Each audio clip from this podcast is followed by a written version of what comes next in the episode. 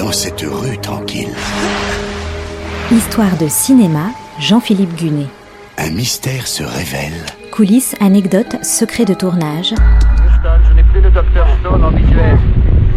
Houston, je n'ai plus le docteur Stone en visuel. Redécouvrez les plus grands films autrement. Et une aventure.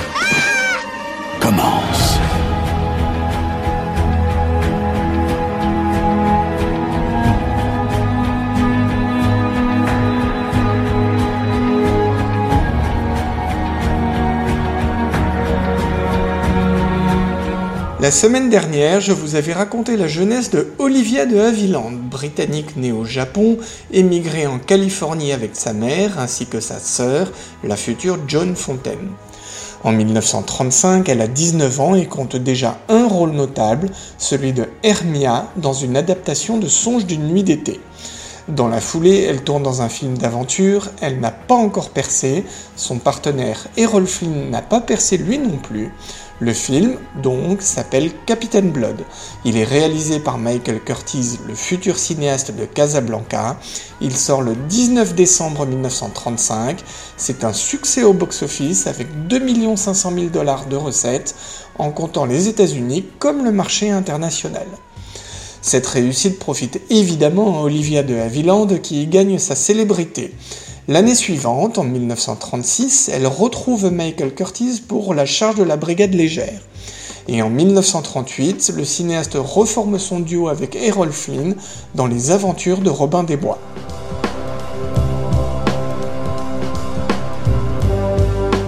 C'est bien sûr Errol Flynn qui joue Robin des Bois, alors que Olivia de Havilland est Lady Marianne. Jack Warner en personne, le patron du studio, l'a choisi. Son duo avec Errol Flynn fonctionne à la perfection, comme dans cet extrait où Lady Marianne dit à Robin des Bois son étonnement. Son étonnement pourquoi? Du fait que Robin veuille sincèrement corriger des injustices. You're a strange man. Strange? Because I can feel for beaten, helpless people? No, you're strange because you want to do something about it. You're willing to, to risk your own life. And one of those men was a Norman. Norman or Saxon? What's that matter?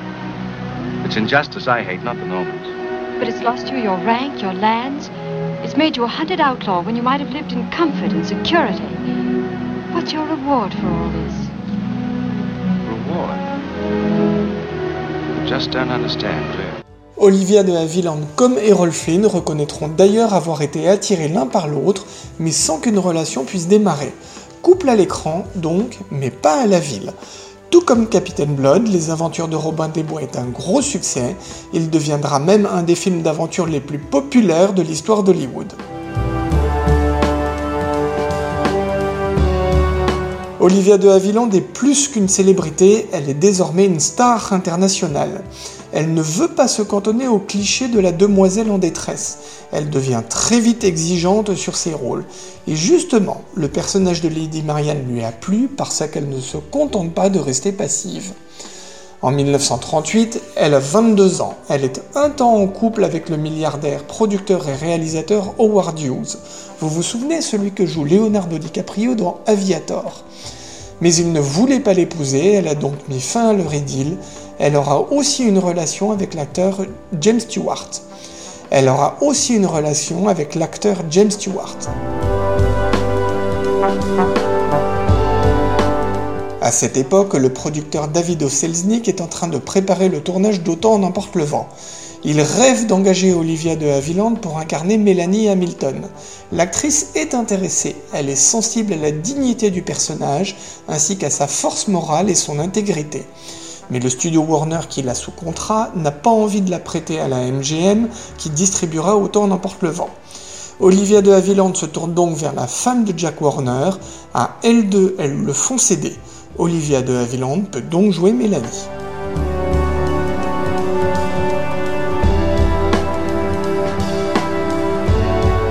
Le tournage débute le 26 janvier 1939. Trois semaines plus tard, le réalisateur George Cukor est renvoyé et remplacé par Victor Fleming. Olivia de Havilland et Vivienne Lee, qui incarnent Scarlett O'Hara, décident de continuer de travailler en secret avec George Cukor. et je peux vous garantir qu'Olivia de Havilland est l'incarnation parfaite de Mélanie Hamilton. Elle en a la grâce et son style britannique cadre idéalement avec le côté réservé et digne du personnage.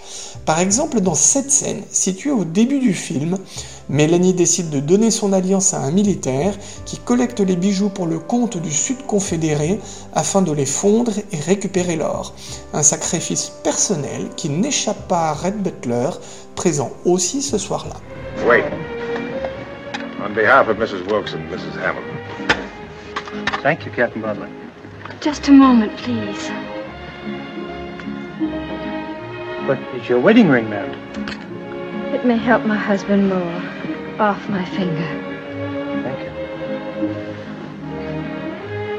It was a very beautiful thing to do, Mrs. Wilkes. Le rôle de Mélanie vaut à Olivia de Havilland sa première nomination aux Oscars, un Oscar qui reviendra à Hattie McDaniel, première comédienne noire à le recevoir.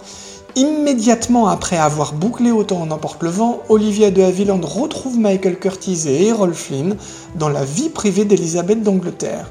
Mais elle n'a que le troisième rôle après Bette Davis et Errol Flynn. En fait, elle espérait qu'Autant en emporte le vent fasse d'elle une tête d'affiche à la Warner et qu'elle puisse obtenir des rôles vraiment intéressants. Espoir déçu, donc, au point qu'au début de 1940, elle commence à refuser de tourner les scénarios que la Warner lui demande de faire. À l'époque, c'est quelque chose d'énorme. Les acteurs et actrices sous contrat avaient l'obligation de tourner tous les rôles qui leur étaient donnés, et Olivia de Havilland n'a que 24 ans. Ce coup de tonnerre lui vaut une première suspension de la part de la Warner. Elle en aura d'autres.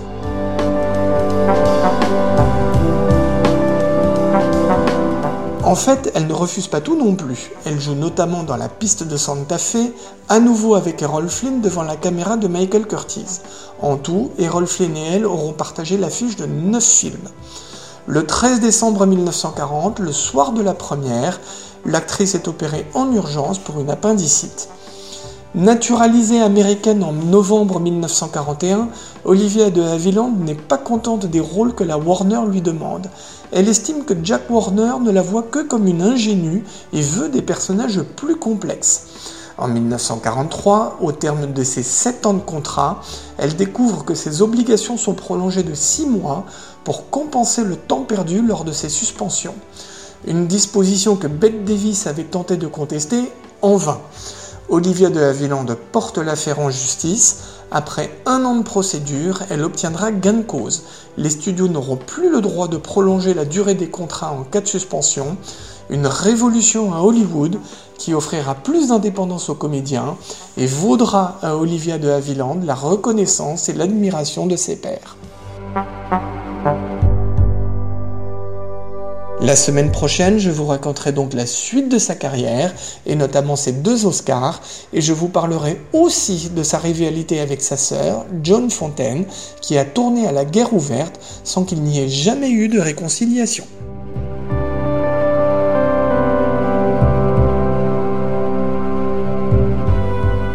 C'était Histoire de cinéma avec Jean-Philippe Gunet, à retrouver chaque semaine et en podcast sur notre site internet artdistrict-radio.com.